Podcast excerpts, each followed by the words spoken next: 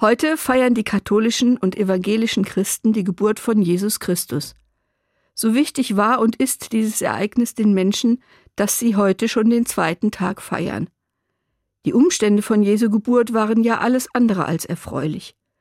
Jesu Mutter Maria war ledig. Sie war gerade auf dem Weg zu ihrer Geburtsstadt und hatte daher keine feste Bleibe, in der sie sich in aller Ruhe auf die Geburt vorbereiten konnte. Außerdem waren viele Menschen unterwegs. In den Gasthäusern in der ganzen Umgebung wurden sie abgewiesen. Ein freundlicher Mensch gab Maria und ihrem Gefährten Josef einen Schlafplatz in seinem Stall. In vielen Kirchen oder auch Krippenbildern sieht das romantisch aus, mit dem leuchtenden Stern und der trauten kleinen Gruppe um das Jesuskind herum. Ich glaube aber, es war nicht schön. Und leider haben es Frauen auch heute noch schwer auf der Suche nach einem Entbindungsplatz. Krankenhäuser schließen Entbindungsstationen, Hebammen sind schwer zu bekommen. Manche Frauen sind wie Maria unterwegs in der Fremde. Dabei habe ich kürzlich in einer Kita gelesen, jedes Kind ist ein Traum Gottes, der Wirklichkeit geworden ist.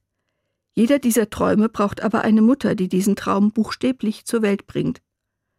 Aber was können Einzelne da schon machen? Ich denke, Veränderung fängt im Kopf und im Herzen an.